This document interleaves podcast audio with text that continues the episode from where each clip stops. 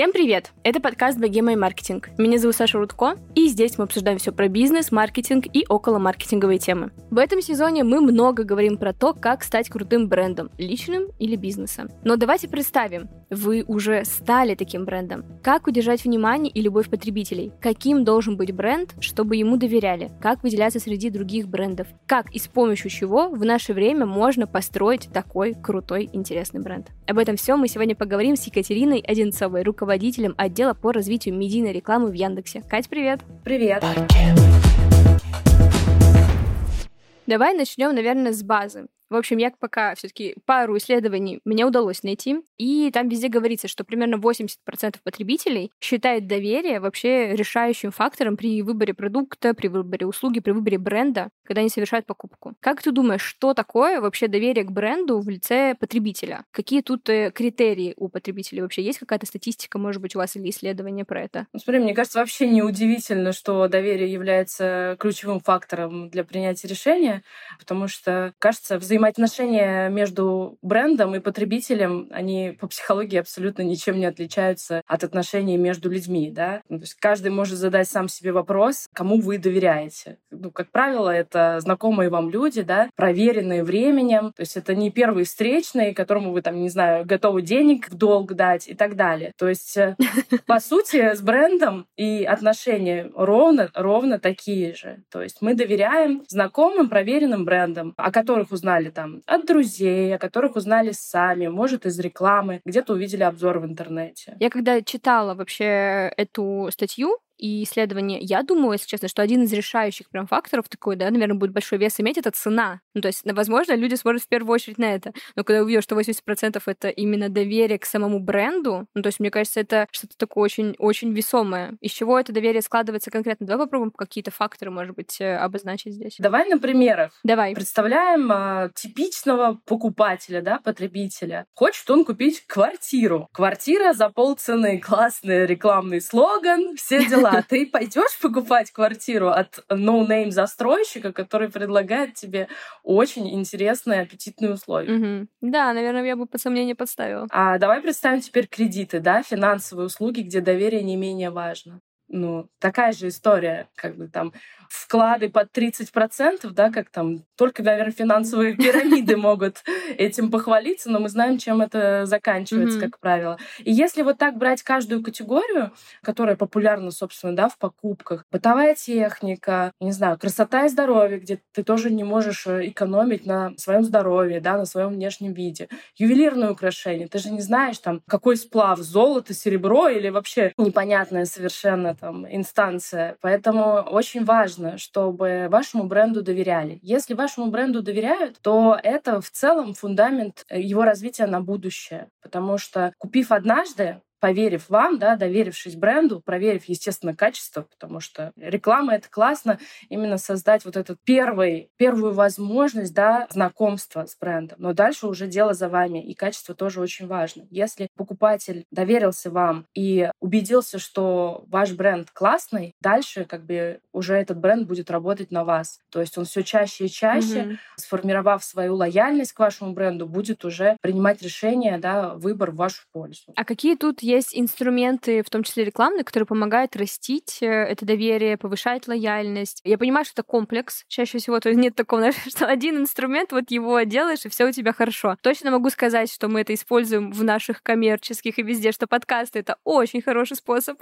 повышения доверия. Но давай еще перечислим, какие есть еще инструменты. Ну смотри, какие вообще есть э, инструменты для восприятия, да, для передачи вот этого ценности, месседжи, которые каждый бренд хочет хочет своей потенциальной аудитории передать. Аудио, да, вот как ты говоришь, подкаст. Нас сейчас слушают, представляют, как да, мы да, с тобой да. выглядим, но при этом даже фантазируют, да, люди. При этом есть текстовые объявления, да, текстовая реклама, где точно так же работает воображение человека, но при этом, как бы, если у человека ограничена фантазия, он мало что себе представит. Но лучше всего, конечно же, работает такой комплексный метод, это аудиовизуальное восприятие, когда можно увидеть увидеть и картинку, и ролик, и какое-то текстовое сопровождение. То есть мы сейчас говорим как раз о медийной рекламе. Это реклама, которая показывается в интернете, на различных сайтах, во время, собственно, взаимодействия э, пользователя с его привычным совершенно ритмом. Например, он хочет посмотреть какой-то фильм, ему показывается ролик там во время или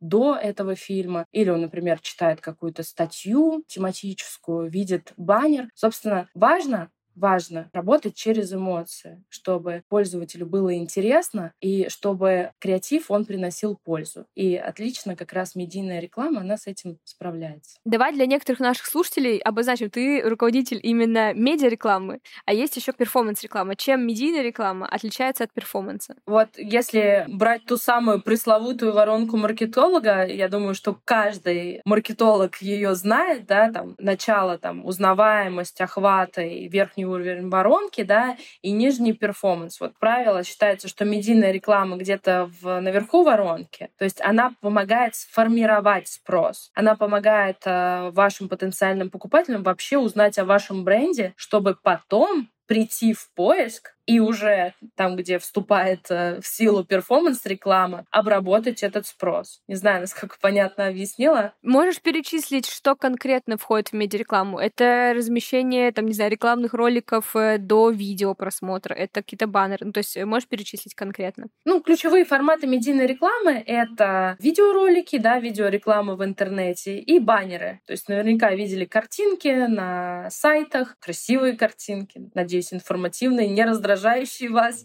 Это, собственно, баннеры и ролики, да. Но мне еще кажется, что, возможно, пиар-история тоже, наверное, все таки больше про повышение лояльности. И, ну, просто пиар, мне кажется, в этом году как-то особенно выстрелил, потому что у вас очень много инструментов там прикрылось, кто-то переделывает, перепридумывает. Но если говорить про повышение лояльности, такой прям очень тесный контакт, мне кажется, все пиар-инструменты, статьи или всякое такое, тоже все сюда можно отнести. Безусловно, но не у каждого бренда есть возможность написать какой-то анонс, статью. Ну, то есть это такая глобальная стратегия, чтобы пользователя действительно заинтересовать. Если же мы говорим про рекламу, то здесь получается точечное попадание под вашу целевую аудиторию. Например, вы бренд, я не знаю, опять же, из категории красота и здоровье, да, и вы хотели бы, чтобы ваша целевая аудитория вас узнала, и вы выбираете именно тех пользователей, которые с большей вероятностью заинтересуются вашими товарами, крем там для глаз, там для молодой кожи или для зрелой кожи. Если же мы говорим про пиарную стратегию и статью, не факт, что ваша целевая аудитория вообще эту статью будет читать. Окей, я понимаю, про что ты говоришь, но если мы говорим про креативы, они же тоже должны вызывать доверие.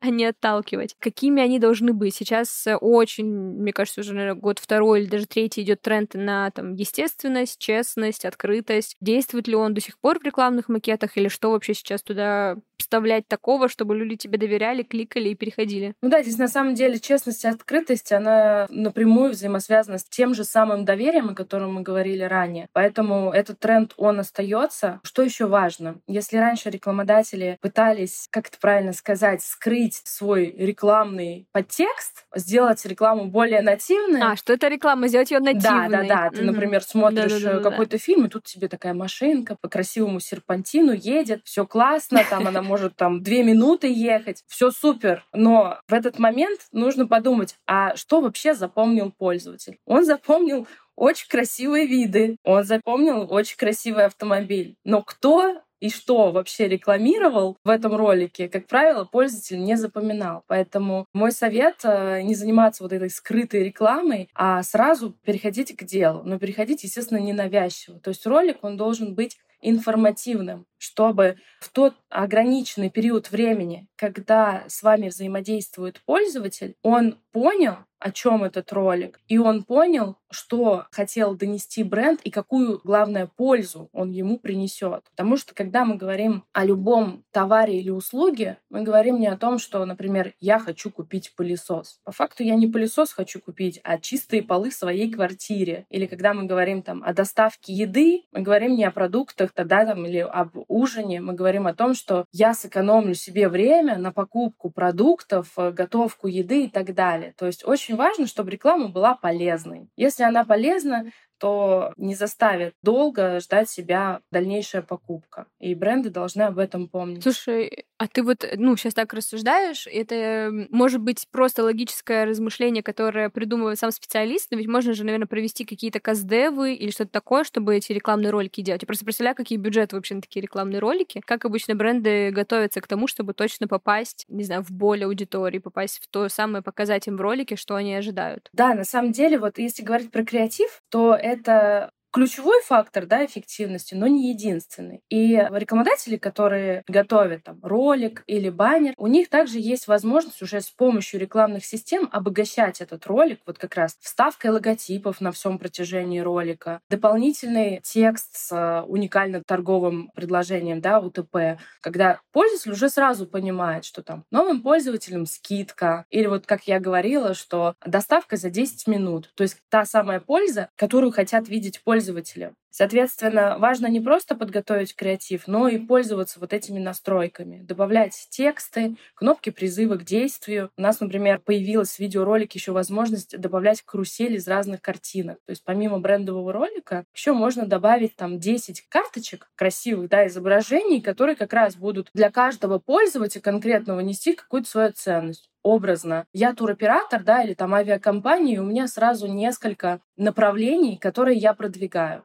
там, не знаю, мне интересна Шри-Ланка как пользователю, а там Васе Иванову, ему интересно Сейшелы. И образно в один и тот же ролик можно добавить разные карточки с разными направлениями, чтобы зацепить того или иного пользователя. Поэтому, что важно, важно не замыкаться на своем креативе, но еще и пользоваться теми технологиями, которые дают поставщики как раз вот медийных услуг. А я еще, знаешь, вот э, слышу сейчас, что есть такая история с тем, что креативы и вообще вот визуальный стиль может быть не идеальным, что вообще наоборот сейчас вот эти вот идеально вылизанные макеты, картиночки, видео скорее работают хуже, чем если вы там как-то склепаете, даже может быть просто на телефоне сделаете, если вы там малый бизнес, что эти креативы работают лучше. Есть у тебя какие-то данные про это или может быть опыт какой-то? Я на самом деле, да, адепт э, того, что что не обязательно приглашать там многомиллионных актеров, там звезд, да, для того, чтобы роликом мы смогли достучаться до своей целевой аудитории. Ну, то есть в целом можно экспериментировать, тестировать с более бюджетными версиями, и по факту здесь скорее важнее, насколько ваш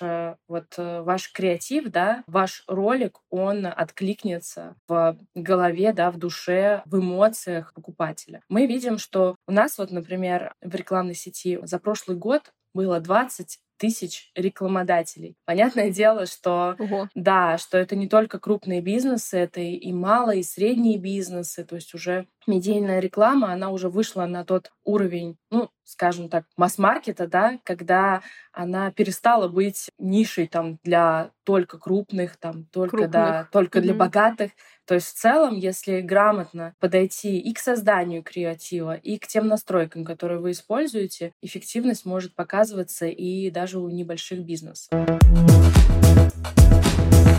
Я, кстати, вот как раз ты говорила про эмоции и про то, как выделяться. И я про это размышляла, и вот вообще пришла к выводу, что брендам э, сложно. Сложно иногда транслировать, какие они есть, и как транслировать правильно свои ценности, потому что очень много каких-то двояких э, правил, что как бы выделяйся, но не очень. Транслируй свои ценности, но следи, чтобы они совпадали с общественными. Ты как бы делай какой-то трэш, но такой минимальный, чтобы он всех устраивал, и, и нужно под эти правила сложно подстраиваться. И как ты вообще к этому относишься? И в целом целом, всегда ли оправдан там какой-то резкий креатив в макетах? Э, вообще нужно ли это? Очень интересный вопрос. Смотри, если говорить про наших рекламодателей, то они такие более консервативные, но при этом всегда найдется какой-то новатор, да, назовем его так, который хочет потеребить общественность, назовем это так, и, соответственно, как кажется, да, рекламодателю добиться еще большего внимания и тем самым успеха. От себя просто хотелось бы сказать, что в первую очередь нужно понимать, насколько вот ДНК вашего бренда соответствует тому эпатажу, который вы планируете там провести.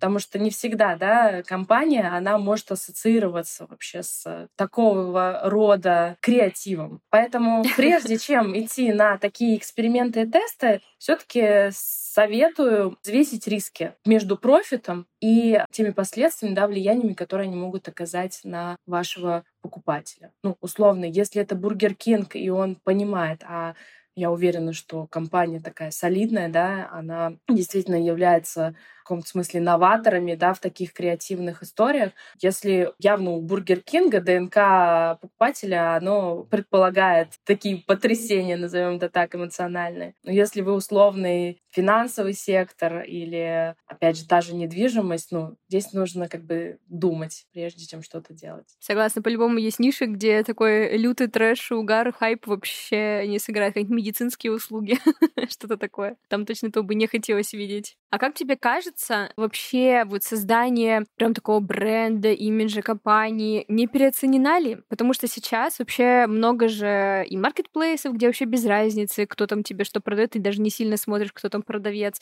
И вообще в целом постепенно переходим к тому, чтобы продвигать конкретные товары, а не столько сам бренд. И вообще безбрендовые покупки очень много совершаются. Я пытаюсь понять вообще, может быть, уже мы вошли в новую эру, где бренд не так уж и важен. Под безбрендовыми покупками, я так понимаю, ты имеешь в виду вот эти CTM, да, какие-нибудь там платочки, да, да. туалетная бумага с, э, в белой упаковке прозрачной какой-нибудь, да, вот это вот все. Ну, что-то такое, типа, да, да. Ну, начнем с того, что даже под любым CTM все равно есть бренд, и опять же доверие покупателя к этому бренду. Если пользователь доверяет условно Ашану, то он и купит CTM Ашана. То же самое там с магнитом, там, в проком и так далее. Вот. Но при этом все равно за каждым системам стоит бренд, который нужно развивать и усиливать. А также важно отметить, что не все может быть системом. Мы снова возвращаемся там, к бытовой технике, к недвижимости, к банковским услугам, ювелирным товарам и так далее. То есть здесь уже на системах ты не пройдешь. То есть классная история в краткосрочку, да, когда тебе не важно, какие носовые платочки у тебя лежат в кармане. Если мы все-таки говорим про более такие крупные покупки, то там уже, конечно, бренд имеет огромное значение. Опять же, покупка бытовой техники, мебели, я не знаю, там, машины. Это же, по сути, такая судьбоносная вещь для жителей России. Почему он доверие ставит во главу угла? Потому что доверие равно безопасность, удовлетворение и лучшее качество жизни впоследствии. Поэтому сила бренда, она действительно влияет на жизнь покупателя. Они это понимают. И бренды тоже. Паркет. А, но я вот еще тоже читала в одном из исследований, что сейчас люди чаще меняют бренды. Ну, то есть, условно, там еще в 2020 году люди такие были более консервативны в своем выборе. Сейчас же, наоборот, ситуация другая, люди чаще экспериментируют. Как вообще это влияет на стратегию бренда и как раз на медийную рекламу? То есть, что бренды делают, чтобы люди с ними больше оставались, может быть? С чего бы это, да? Так вот, внезапно люди стали чаще экспериментировать. Но как бы ландшафты меняются, да, современные реалии вынуждают даже консерваторов искать альтернативы. Но это нормальная адаптивность и условия. Ну, как бы не будем кривить душой, да, ситуация такая, что... Много кто ушел. Много кто ушел, да, давайте называть вещи своими именами. Но при этом необходимость в использовании тех вещей, к которым привыкли люди, она никуда не делась. Люди по-прежнему хотят покупать те товары, к которым они привыкли. Поэтому по факту сейчас для локальных бизнесов, да, открылась такая ниша, которую они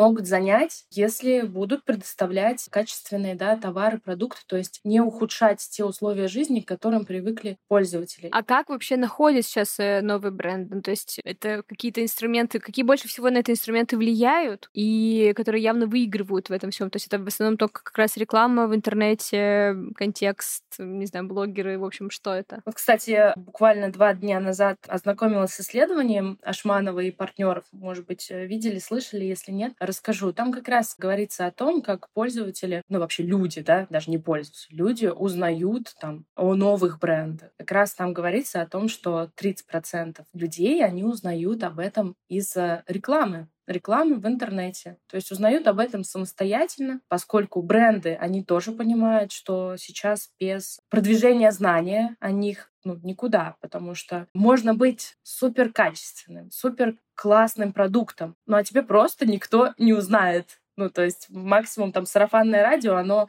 не даст тех охватов, которые дают медийный инструмент. Поэтому все понимают, что да, медийная реклама — это уже доказательная такая наука, где можно на цифрах проверить восприятие и даже влияние на покупки ваших там роликов или баннеров. А вот давай как раз про это и поговорим, что как вообще оценить рентабельность работы этого инструмента, да, как медийная реклама, как оценить эффект, э, сколько вложений ты туда закинул, сколько вытащил и так далее. То есть вообще какие есть для этого инструмента? Медийная реклама, она уже давно вышла за пределы такого традиционного понимания, что она только про знания, только про охваты.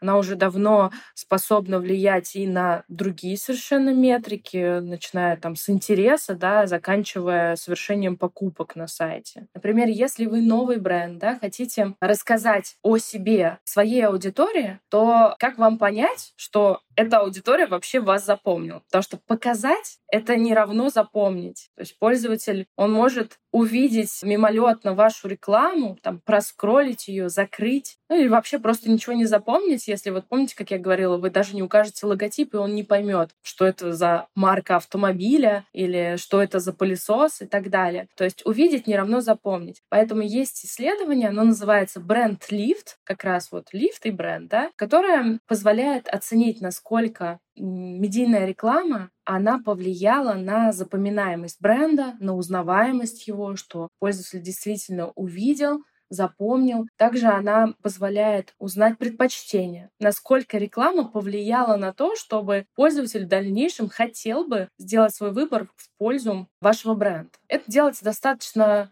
Просто если ты обладаешь технологиями. Вот в Яндексе, например, это делается на базе нашей исследовательской платформы Яндекс Взгляд, когда мы опросы показываем, по сути, той же самой аудитории, которая видела рекламный ролик, в баннерах, да, в видеороликах, может быть, сами встречали или проходили эти опросы. Вот. Я думаю, что практически каждый интернет-пользователь когда-нибудь попадался на эти опросы. Например, тебе задают вопрос, э, каким стиральным порошком ты пользуешься, или какой ты знаешь, там, а какой бы ты хотел купить. Вот, вот, вот. Это исследование, ну, как раз сравнивает аудиторию, которая видела рекламный ролик, и как она отвечала на эти вопросы, с аудиторией, которая не видела рекламный ролик, но полностью совпадает по целевому портрету аудитории. Какая польза от э, того, что ты узнал, что люди ну, выбирают, например, там другой бренд, если они не видели твою рекламу, и если видели, то выбирают твою? Согласно тем данным, которые ты получаешь, ты можешь сделать выводы. Ну, то есть, если, я не знаю, предпочтение не в твою пользу, да, то есть мы видим, что не сработало, не повлияло на аудиторию. Значит, действительно нужно поработать с креативом, продумать тот месседж, да, то послание, которое ты хотел бы адресовать своей аудитории, чтобы она действительно его восприняла и смотивировалась на покупку. А если, например, тебя не запомнили, то, опять же, подумай, насколько вообще тот ролик или тот э, баннер, который ты показываешь, он считывает, опять же,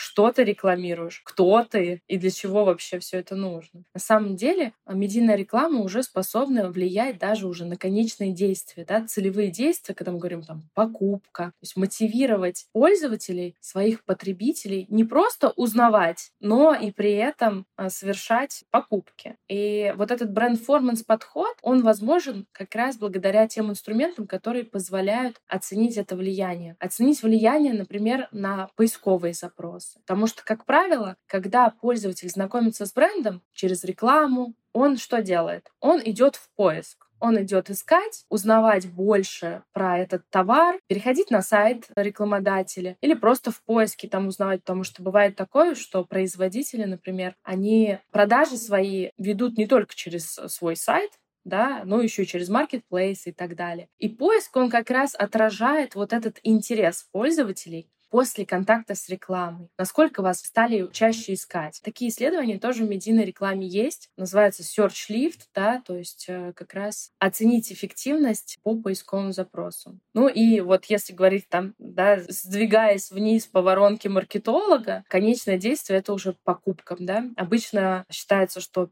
перформанс, да, перформанс-инструменты, такие как поисковая реклама, когда ты уже знаешь, что ты хочешь купить, идешь в поиск там и забиваешь это, а вот, что только такая реклама, она способна обрабатывать спрос. Но на самом деле мы видим, что если креатив настолько классный, да, настолько вот он прям мотивирует и стимулирует к покупке, я не знаю, там, промокод или там спешите на Черную пятницу или какая-то еще классная, уникальная ценность для пользователя, бывает такое, что действительно пользователи могут э, и сконвертироваться уже после просмотра ролика там и баннера. И вот как раз есть э, инструменты, которые показывают влияние медийной рекламы уже на покупки.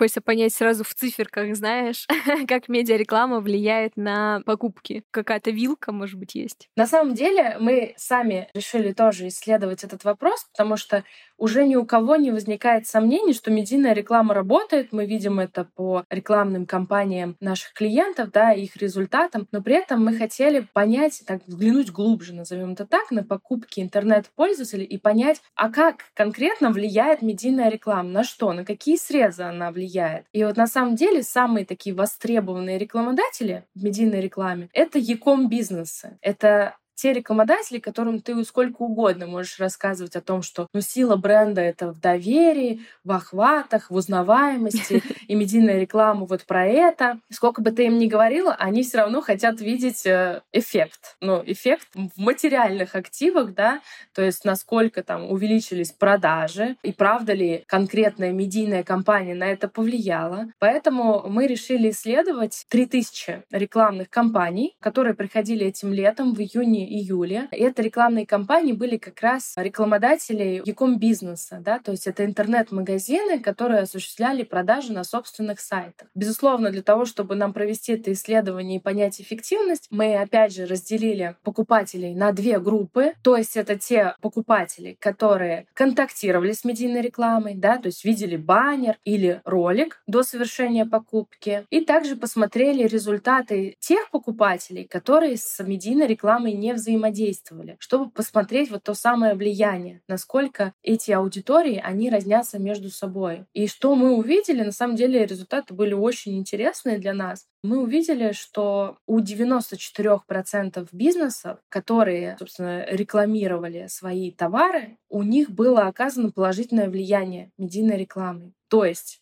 те пользователи, которые видели медийную рекламу, они впоследствии покупали больше, чем те, кто не видели. Что мы заметили, что не только увеличивается да, частота заказа, то есть пользователи, проконтактируя с рекламой, а покупают чаще, но они еще и увеличивают количество позиций, покупаемых в заказе. Да, и здесь еще помимо креатива очень важна аудитория, то есть ваша целевая аудитория. Креатив важен, но помимо креатива важно, чтобы научиться находить свою целевую аудиторию. И эта аудитория, она может быть найдена не только по каким-то социально-демографическим демографическим признакам женщины, да, мужчины, возраст такой-то и так далее, но и совершенно по другим параметрам. Есть там интересы, посещение организаций. Например, недавно мы сделали, опять же, для Яком категории клиентов таргетинг на покупателей, похожих на покупателей, например, детских товаров или там строительных э, материалов и так далее. Это действительно тоже важно, потому что если вы найдете свою целевую аудиторию, то вот эта синергия креатива, аудитории и технологий, она впоследствии окажет глобальное влияние на эффективность. Мне кажется, у нас с тобой сегодня такой прям фундаментальный разговор получился. Такая основа. Поэтому хочу сказать большое спасибо тебе за разговор. Мне кажется, точно стоит пойти подумать. И мы тоже сейчас в студии планируем развиваться как раз тоже и медиа, реклама и так далее. У нас, конечно, B2B направление, но мы уверены, что у нас что-то получится из этого всего. В общем, Катя, большое тебе спасибо за разговор. А вы, дорогие слушатели, если вам понравился этот разговор, обязательно ставьте отзывы, звездочки на Apple Podcast, звездочки на Яндекс Музыке, комментарии на ВК музыке. Ну, в общем, вы можете с нами поконтактировать на любой площадке, где вы нас слушаете. Будем очень очень рада вашей обратной связи. Катя, еще раз спасибо за разговор. Спасибо большое, было очень интересно. Всем пока. Пока.